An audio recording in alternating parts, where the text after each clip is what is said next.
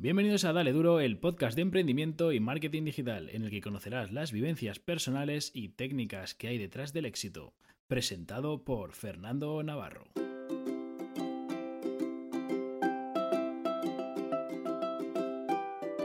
Hola, muy buenas a todos. Bienvenidos a un nuevo capítulo de Dale Duro, el capítulo 4.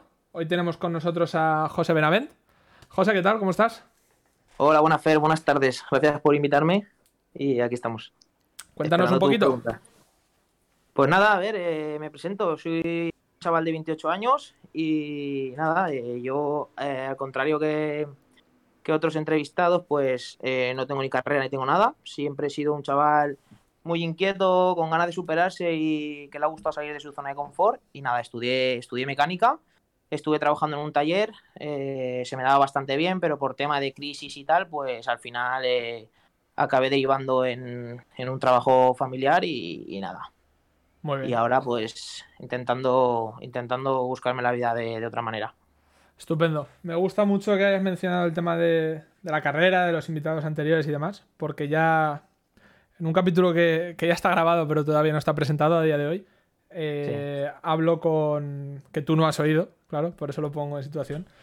Hablo con, con, otra persona que, bueno, que sí que tiene carrera, tiene sus estudios y demás, y, y, precisamente le damos la vuelta y es, oye, que yo igual no me habría sacado la carrera si, si hubiese podido elegir, me habría dedicado a, a, otra cosa. Y de hecho, él actualmente no se dedica a nada que tenga que ver con la carrera. Entonces, me mola eso porque, oye, eh, no todo el mundo, yo de hecho no tengo carrera, eh, y no todo el mundo que nos esté escuchando tiene carrera, ni creo yo que le haga falta para, para tener ese sentimiento de, de emprendedor, de, de, buscarse la vida, como tú dices. No, vamos, yo, yo pienso eso. Yo, a día de hoy eh, no echo de menos el tener una carrera o, o, algo similar. Yo la verdad que lo que tengo, lo que he ido formando ha sido por, por ganas y por, por, por, por eso, por entusiasta, un poco. Claro, al final cuando hablamos de no tener una carrera, por supuesto, no quiere decir no tener una formación. Eso, eso no, está claro. No, o sea, tampoco, tampoco es, es, plantearlo así, ¿no? Al final y al cabo, eh, cuando quieres conseguir algo, debes, debes formarte, aunque seas una persona autodidacta y te formes por tu cuenta o, o hagas cursos o lo que sea, siempre tienes que formarte y saber en el terreno que andas. Claro. Por ponernos un poquito en, en perspectiva, eh, cuéntanos cómo empezaste tú. Cuéntanos un poquito tu, tu, trayectoria. Pues nada, como he comentado un poquito en la presentación, eh, yo estuve trabajando en un taller. Eh, lo que pasa que era cuando, cuando fue la crisis aquí en España. Y nada, trabajaba, trabajaba muchas horas, cobraba muy poco. Y nada, tuve la suerte de que pues, pude trabajar en una empresa familiar de mi tío, ¿no? que tenía una, una gasolinera. Y nada, al verme que estaba trabajando un montón de horas y cobrando cuatro duros, pues eh, un verano me, me, dijo que si quería cubrirle vacaciones. Y nada, empecé así, empecé a cubrirle vacaciones y, y nada, pues por unas cosas o por otras, al final empiezas a ver que, que tienes un sueldo medianamente digno y, bueno, me quedé ahí. Y nada, estuve pues aproximadamente tres años con él eh, por una parte muy bien y por otra la verdad que trabajar con la familia o algo de eso o socios eh, no lo recomiendo y no es, no es, no es lo que lo que prefiero pero bueno me vino para vino para darme cuenta de que, de que yo quería hacer otras cosas que no fuera a trabajar para otra persona Claro, o sea, digamos que te, que te, viene bien para empezar, te viene bien para tener lo que tú dices, eh, a estar en un momento de crisis, ese sueldo digno, pero uh -huh. también te hace darte cuenta que, que bueno, que, que, tu trabajo es más autónomo, ¿no? Que no, que no quieres sí, depender de nadie. Sí, además yo siempre he sido una persona muy, muy inquieta y siempre me ha gustado hacer cosas por mi parte y no sé, no me gustaba tener un sueldo, un horario fijo y sota, caballo y rey y ya está. Siempre me ha gustado un poco más, la verdad. No, no, me, no, me, no me gusta conformarme con, con, con, poco. Claro, eso, eso está bien porque si no siempre, siempre nos quedaríamos en, en, lo mínimo y no avanzaríamos nunca. Exacto. Vale, y a partir de aquí, ¿qué, qué decides? ¿Qué se te pasa por la cabeza? Eh, pues nada, a ver, eh, como ya he dicho, por una parte bien y por otra mal. La parte mala fue que, pues eso, al final eh, te separas un poco, ¿no? Y, nada, eh, al final eh, mi madre se quedó una gestión de otra, gasolinera y me fui con ella a trabajar. eh, nada, igual, trabajando igual, me, saqué, un carnet de camión y mercancías peligrosas y nada, iba repartiendo gasoil por, las casas con, un camioncito, ¿no? Lleno de carburantes. Eh, pero bueno, al principio bien, porque había salido de, trabajar con mi tío y me había puesto con mi madre y tal, pero bueno, al fin y al cabo era mismo perro con diferente collar, ¿no? Seguía sin sentirme realizado y, y, lo mismo, y estar trabajando para tu madre, que al fin y al cabo es tu madre, pero siempre, siempre hay, pues eso, pues los típicos rollos. Y nada, eh, un día me surgió una idea, se estaban poniendo muy de moda las cachimbas y los locales con, cachimbas y copas y tal, y salí un día a cenar con unos amigos por, por la zona de, Cortes Valencianas. Y a uno de ellos le apetecía fumarse una cachimba y no había ningún sitio cerca. Y esa noche a mí me quitó el sueño, ¿no? Entonces me quitó el sueño y yo me estaba pensando, pensando y pensando, digo, bueno, pues voy a ver si puedo abrir algo por aquí, algo que, que sea parecido y tal. Y bueno, me puse a mirar y al final encontré un local y me decidí. Tengo que decirte que yo no tenía ni idea de hostelería, ni he sido un chaval que ha sido de la noche, ni nada de eso, como tú me conoces. Y, y nada, me decidí hacerlo y, y tiré para adelante. Tiré para adelante, fue duro, pero tiré para adelante. Vale, vamos a ver aquí, vamos a hacer aquí una, una pausa y vamos a, vamos a recapitular. Porque yo creo que esa, esa idea que tú tuviste, a todos uh -huh. en algún momento se nos ha pasado por la cabeza de, oye, aquí, aquí quedaría muy bien un local de, o oye, sí. aquí echo de menos esto. Pero, sí. claro, eso requiere una inversión, entiendo que fuerte. O sea, no, no vamos a hablar de cifras, pero quiero decir, un local sí. eh, en Avenida de las Cortes, que bueno, el que sea de Valencia sabe el tipo de zona que es, que es una zona que no es barata. Eh, entiendo uh -huh. que harías una reforma, ¿no? Una remodelación de algún tipo también. Sí, a ver, eh, la, la, verdad que la zona, o sea, me ilusionó el proyecto no por el tema de, de montar un, un, local de cachimbas y, y, tal, ¿no? Como pues yo, yo, yo creo que, que, lo vi un poco más allá, ¿no? Eh, cuando pensando que por qué no había ahí un local como esos, bueno, me di cuenta que estaba el Mestalla, me di cuenta que estaba el casino, me di cuenta de que era una, una zona en auge, ¿no? Y sí que es cierto que, que aquella, aquella zona es un, un, poco cara. Pero bueno, a tu pregunta de cómo, cómo consigue montarlo, pues mira, te cuento. Eh, yo cuando, cuando estuve trabajando con. Cuando salí del taller este que te comenté y, y me puse a, a, trabajar para mi familia, pues nada, yo eh, empecé a, pues eso, a, tocar, a tocar algo de dinero, ¿no? Me acuerdo que ganaba 1.050 euros en aquella época. Joder. Y vivía con mi, con mi madre. Eh, nada, me, no, no, no, tenía gastos, ¿no? Por así decirlo. Y llegó un día y me dijo mi madre, ¿cuánto dinero tienes ahorrado? Y digo, yo nada. ¿Cómo que no tienes nada ahorrado? Y la verdad que me di cuenta de que, de que, mi madre ahí fue la que me encarriló un poco y me dijo, bueno, pues si no tienes nada ahorrado y no vas a ahorrar nada, pues yo creo que deberías comprarte un piso, ¿no? Y bueno, eh, miré un pisito y la verdad que me metí. Me metí a comprarme el piso y tuve la suerte de que desde que lo compré lo, lo tengo, lo tengo alquilando. Y bueno, tengo esa renta ahí, que fue lo que, lo que me, me ayudó para, para, hacer un aval, para conseguir un crédito y, y montarme mi, mi, negocio. Está muy bien, muy bien. Ahí, claro, ahí el mismo, por dos partes, o sea, el mismo punto que te impulsa a salir de la gasolinera, que es sí. tu madre, es mm. la misma persona que te dice, ¿dónde vas gastándotelo todo? ¿Sabes? Sí, a ver, también es un poco eh, lo que hablabas en el otro post, ¿no? Eh, un poco educación financiera, ¿no? ¿no? No es una educación financiera pura y dura, pero sí que es cierto que, que mi madre ahí me supo, me supo, me supo encauzar, ¿no? O guiar para, para, para saber qué hacer con tu dinero y, y, poder el día de mañana financiarte. Claro, ahí, así decirlo. Eh, en la compra del piso, ¿eso cuándo fue? Hace, hace cuatro o cinco años, ¿no? Sería, o tres o cuatro años. No, no, eso, yo tengo, lo tengo más. Yo ese piso lo tengo ya casi pues nueve años lo tendré ya. Un piso. Vale. Te, te, voy a decir por qué te lo pregunto. Te lo pregunto porque en ese momento no sé si estarían dando el 100% de financiación. Eh, no, lo que pasa es que yo tenía. Yo tuve un accidente. Vale. Bueno, tú, tú, sí que lo sabes. ¿Sí? Yo tuve un accidente. Y, y bueno, eso es lo que, lo que puede dar de entrada. O sea, vale. yo me atropellé un camión y tuve un accidente gordo en moto. Y eso es lo que puede dar de entrada para, para, para comprar el piso. Pero ya te digo, el piso lo compré muy barato porque al fin y al cabo en esa época había un montón de embargos y un montón de, de, rollos y pude comprar un piso muy bien. Si no, tampoco me hubiera metido, la verdad. Claro, es Lo que... que pasa es que bueno, se, se, alinearon los astros y tuve la suerte de, de encontrar un piso que, que, bueno, que estaba muy bien de precio, que, que, vi que podía alquilarlo porque con esa edad no piensas en irte a vivir y tal, que sí que hice el intento, pero al final dices, bueno, lo alquilo, que se vaya pagando solo y ya está. Me, me cogí una hipoteca muy pequeñita porque era muy joven y, y, a ir tirando. Claro, es que me gusta poner en situación a la gente y también ponerme yo porque, claro, eh, el que nos oiga hoy eh, no es la misma situación que hace nueve años. Evidentemente, si No, hoy te quieres comprar un piso, pues seguramente vaya a ser más caro, seguramente vaya a ser más difícil por el tema de la entrada, como estará experimentando muchísima gente ahora. Hoy está imposible, tío. Sí. Entonces, oye, pues muy bien, o sea, fue una gestión en un momento dado que, que te salió bien y te sigue saliendo bien. Que al final es lo que te ayudó a acabar montando el, el Paz. Sí, yo, a ver, yo siempre, siempre lo pensé, ¿no? Cuando compré el piso, aparte de. Siempre todos pensamos de, de vivir de rentas, ¿no? Que queda, queda muy chulo el decir, no, yo quiero vivir de rentas. Bueno, yo también quiero vivir de rentas. Pero lo hice pensando en eso, en, en vivir de rentas y algún día poder eh, avalarme con eso para, para montarme, porque en su día yo quería montarme mi taller de coches porque me gustaba la mecánica, pero bueno, al final no ha sido. Pero era para eso, ¿no? Para avalarme para poder montarme un taller, porque al fin y al cabo, si, no tiene, si el banco no tiene a dónde cogerte, no te va, no te va a dejar duro.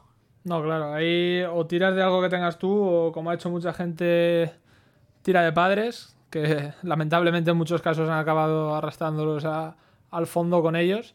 A ver, yo mi idea, mi idea no era esa, ¿no? Porque, a ver, yo, gracias a Dios, mis padres siempre, siempre me han, podido ayudar en lo que, en lo que han podido, pero nunca he sido un niño que le han dado todo lo que ha querido y le han cerrado la boca. Yo cuando trabajaba con mi familia, entraba el primero a trabajar, me acuerdo que me levantaba a las 5 de la mañana y a veces acababa hasta las 4, las 5, las 6 de la tarde, pues por eso, por, porque, porque era de la familia y me tocaba pringar más, más de la cuenta. O sea, a mí nunca he sido un chaval que se me hayan caído los anillos ni que me hayan regalado nada, la verdad.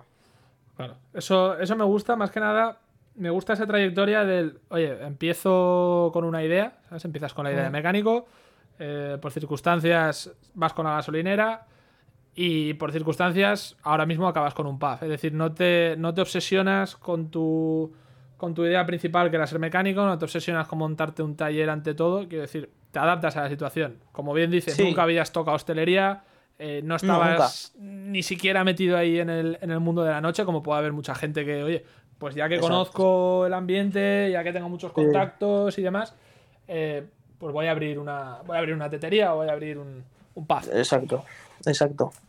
Entonces Así ahora, fue. ahora llegamos al punto de, de que has abierto el pub. Eh, ¿El pub cuánto tiene ahora? Para, para ponernos en situación. ¿Un año o un- Pues el hizo en junio de este del 2020 hizo un año, sí. hizo un año? Vale. Sí. No quiero tocar mucho el tema, lo vamos a pasar así un poco de puntillas, pero claro, o sea, ahora me imagino que, que en el momento en el que estamos, igual que todo el tema de hostelería, eh, ahí estás bastante jodido. Eh, sí, la verdad, es- ahora estamos bastante jodidos. eh, pero bueno, siempre he sido un chaval bastante previsor y, y más o menos de cierta forma me lo olía y, y bueno, eh, estamos tocados, pero saldremos seguro. Claro, a esto, a esto quería ir, ¿sabes? Más que, más que lo típico de la reivindicación que hay ahora, totalmente entendible de hostelería, de nos han cerrado, demás, demás. Ujú.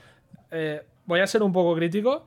Igual se me tira la gente al cuello y me arrancan la cabeza, pero siendo realistas, Sí. eh, de todos esos negocios que están eh, reclamando, están pidiendo ayudas, como es lógico, porque les han cerrado y demás, de esos negocios, ¿cuántos ya estaban empastrados? Quiero decirte, tú muy bien has dicho, yo he sido previsor, me imagino que de alguna forma habrás guardado dinero o no habrás invertido en cosas que no tocaban y demás, pero coño, eh, ¿cuántos de esos restaurantes, bares, cuánta gente de este sector ha abierto un local o ha abierto un negocio cuando no debería de haberlo abierto? Quiero decir, se han empeñado la casa, se han empeñado la casa de los padres, de los abuelos y demás, y ahora, hostia, vas hasta el cuello, ya. eh, es una putada que te hayan cerrado, quiero decir, no es culpa tuya, no, puede que no sea una mala gestión.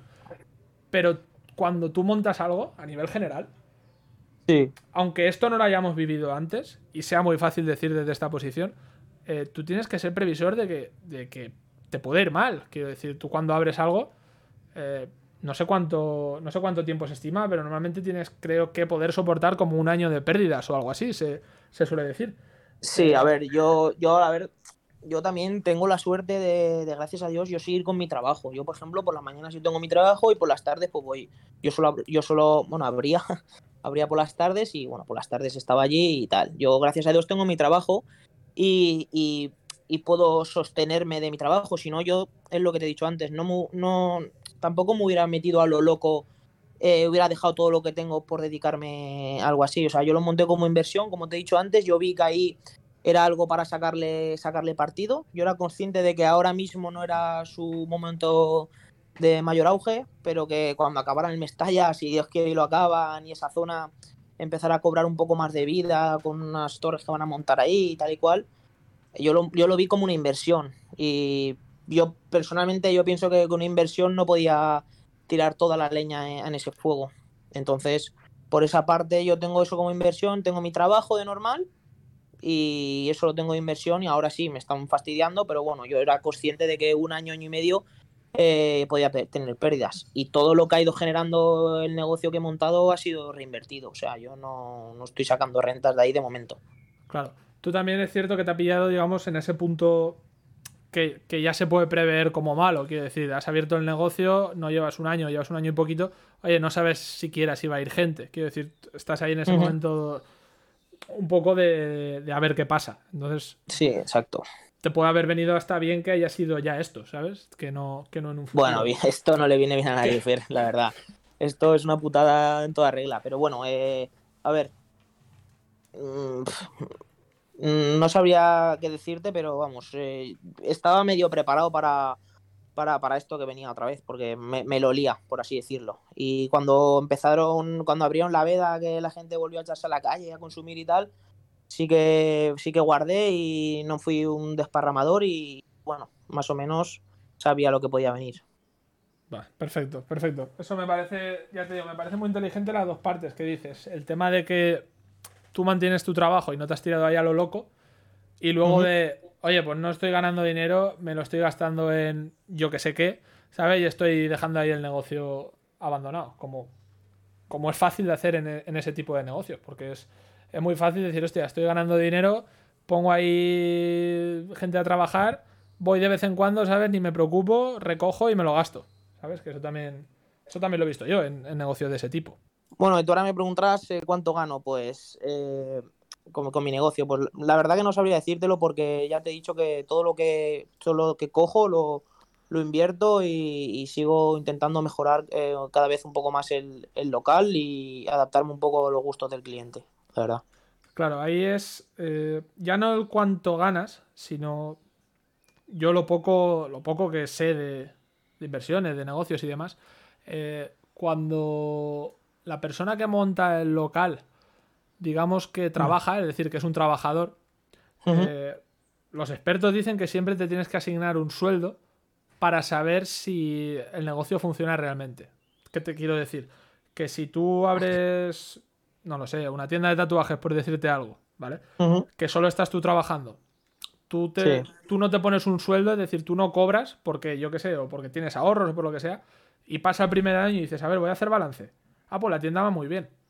Bueno, ya, va muy bien si no, si no estás cobrando nada, pero tú en un futuro tendrás que asignarte un salario, ¿sabes? Aunque luego ese salario tú lo coges y lo reinviertas ahí. Pero... Sí, bueno, es lo que, es lo que hablábamos antes. Eh, al fin y al cabo, yo eso no lo monté como, como autoempleo, lo monté como, como inversión, ¿no? Para, para, pues bueno, para el día de mañana o para, para tener un otro ingreso de, de dinero. No lo monté como, como autoempleo. Por eso nunca dejé mi trabajo, porque al meterme en un sitio que no, conocía y tampoco me quería meter a lo loco, no, no quise dejar mi, trabajo, porque realmente hubiera sido lo cómodo. O sea, yo por las mañanas tengo mi trabajo en normal y por las tardes estoy ahí y a veces es pesado, porque sábado, domingo se abren todos los días y al final mentalmente acabas quemado. Pero bueno, mm, hasta que, hasta que dé sus frutos. ¿Tú haces la misma, tú haces el mismo trabajo que algún camarero que tengas o alguna camarera o, haces otras cosas diferentes? Más tema gestión por las tardes, pedidos, no lo sé. ¿Cómo, sí, yo, yo me encargo, yo me encargo de la gestión, me encargo, me encargo de, hacer los pedidos, eso me encargo yo. Y bueno, cuando estoy ahí, si hace falta echar una mano, sí que es verdad que la bandeja, la bandeja no es lo mío, pero bueno, si me tengo que poner a, hacer, a poner lavavajillas, los pongo, si me tengo que poner a fregar platos, los pongo, vasos, lo que sea. Eh, he estado, bueno, ya te, ya te he dicho, eh, me he ido reinventando y cuando abrí, pues bueno, pues cuando abrimos de nuevo el local era un poco todo poco todo sorpresa, ¿no? Y yo estaba en cocina, yo estaba haciendo hamburguesas, haciendo sándwiches y haciendo lo que hiciese falta, la verdad. Sí, para sacar, para sacar antes, el no. negocio, vamos. Exacto, no se me caen los anillos y si tengo que pringar, pringo como el que más, sin problemas. Perfecto. Luego, ¿qué te quería preguntar? Socios ninguno, ¿no? Por lo que. Por lo Eh, que- no, es, es- no, es una cosa que, que he ido aprendiendo con el tiempo y viendo. Y bueno, como ya he dicho antes, que empecé con empecé a cotizar, por así decirlo, con, un negocio familiar, ya me he dado cuenta de que no socio ninguno. Sí que, sí que es cierto que cuando empecé, eh, un amiguete mío, Adrián, eh, me ayudó mucho porque el tema de SISAS y eso se encarga él.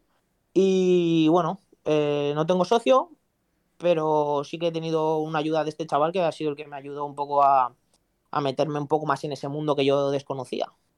Claro, ahí- Pero socios ninguno. Aquí el si me equivoco, me equivoco yo y si las cosas las hago bien, las hago bien yo. Ahí yo creo que recuperamos un poco lo que decía Jacinto en, el, en la entrevista suya, en el aspecto de cuando le pregunté si consideraba que era mejor emprender solo o emprender con un socio. Entonces, yo creo que tú has pillado ahí la, la mejor parte, por así decirlo, porque eh, digamos que no tienes ese socio a nivel de compartir el negocio, pero sí que tienes ese apoyo de lo que sería un socio, ¿no? Por, por decirlo, este apoyo de Adrián. Bueno, no es, no es un apoyo eh, 100%, eh, por ejemplo, no es un apoyo económico, un apoyo económico no es, sí que es un apoyo moral y sí que me, me, guió un poco, ¿no? En cómo tenía que, que, el tema de SISA, ¿no? El tema de gestión y el tema de tal, pues la verdad que no hacía falta que me llegara nadie, ¿no? Pero sí que fue un poco que me, me apoyé en, en, el tema de, de, hacer las SISAs y eso, que él, bueno, él es, él es el que se encarga de hacerlas, por así decirlo. Y él estaba conmigo desde, desde Cabrí. Es, la, es el único la única persona que está conmigo desde que, desde que el local lleva abierto trabajando, trabajando conmigo. Entiendo, entiendo. ¿Y, y los primeros clientes? Eh, entiendo uh -huh. que tú empieces ahí a, a, publicitarte pues como, como hace cualquier negocio, creo yo, que abre hoy en sí. día, ¿no? En sus redes sociales sí. privadas, compartiendo con amigos y demás. Sí. Sí bueno, mis primeros clientes, bueno, el primer día me acuerdo que fue un caos, porque bueno, vinieron to toda la gente que te conoce y tal, y fue un poco un caos. Y, bueno, pues lo recuerdo, lo recuerdo bonito porque fue un caos, pero a la vez satisfactorio, ¿no? Ver toda tu gente que, que realmente conoces y que te aprecia de cierta forma, verlas todas ahí y compartiendo un, un, un sueño, por así decirlo, tuyo, pues bastante satisfactorio, la verdad. Claro. Te, tengo que decirte que, que, el, que el, comienzo de, de, del local fue duro, ¿eh? Fue duro y nos comimos días ahí de, de poca faena y quebraderos de cabeza y mucho, mucho padecer, la verdad. Claro, porque al principio no te conoce nadie. Quiero decir, lo que puedan hablar tus amigos bien de ti y, poco más, ¿no? No, y no te conoce nadie, eh, un sitio nuevo en la zona, eh, bueno, un poco de incertidumbre de qué va a pasar. También, como te he dicho, no tenía yo nociones de hostelería y era un poco también ir palpando a ver lo que funcionaba y lo que no. Un poco también, pues eso. Sí, un poco ensayo-error, ¿no? Sí, un poco ensayo-error, exacto. Si lo volvieses a hacer, sí. o, o, si lo volvieses a hacer, o si alguien que nos está escuchando está pensando, mira, yo tenía en mente o montarme un pub, un local de Caesar, bueno, lo que sea, ¿qué consejo le darías a esta persona? Es decir, ¿qué error que tú hayas cometido o que veas que podías haber hecho mejor dirías para, para no volver a repetirlo? Yo, Fer, eh, yo creo que no soy nadie para darle consejos a nadie porque no porque me voy a equivocar y me voy a seguir equivocando. Lo único que sé que la, receta del éxito no me la sé, pero huevos no le faltan. Entonces, si cualquier persona tiene algo en mente, ya sea un local de sisa, sea lo que sea, que con cabeza siempre, que ponga huevos y que tire para adelante e intente cumplir sus sueños y, su, y, sus, y sus expectativas en la vida. No, no puedo darle ningún consejo de, de, cómo hacer las cosas porque cada persona es un mundo y cada situación es un mundo. No podría mojarme en ese sentido. Trabajo, trabajo y trabajo, ¿no? Trabajo, trabajo, trabajo y las cosas con cabeza. Muy bien. Pues yo creo, Pepe, que lo vamos a dejar aquí. Pepe, José, mira, te he llamado Pepe, hemos comentado, hemos comentado esto antes. La niñez tira, la niñez tira. Sabía que iba a pasar, pero bueno, no pasa nada. José, para el resto de la gente, eh, muchísimas gracias. Sobre Nada, todo por, por, tu visión, ¿sabes? Por, porque me gusta cada vez que venga gente diferente, ¿sabes? Me gusta que venga pues, alguien que tiene un local de sisas, alguien que tiene un taller, alguien que vende por internet, porque lo que quiero es que la gente que nos escucha sea quien Mm. sea y esté en el punto que esté, diga, oye, si esta persona que estaba en una circunstancia similar a la mía o muy parecida ha podido, coño, yo también puedo, ¿sabes? Entonces, Sí, te, así es. te lo Al agradezco fin y al mucho. cabo, no hace falta tener una gran carrera o un gran título, simplemente es echarle ganas, ilusión y, y tirar para adelante. Muy bien, muy bien. Pues con esta frase tuya nos, nos vamos a quedar y, y aquí lo dejamos. Muchas gracias, José. Vale, un abrazo, Fer, muchas gracias. Gracias por estar al otro lado. Si os ha gustado, no olvidéis compartirlo y suscribiros para no perderos el capítulo del próximo miércoles.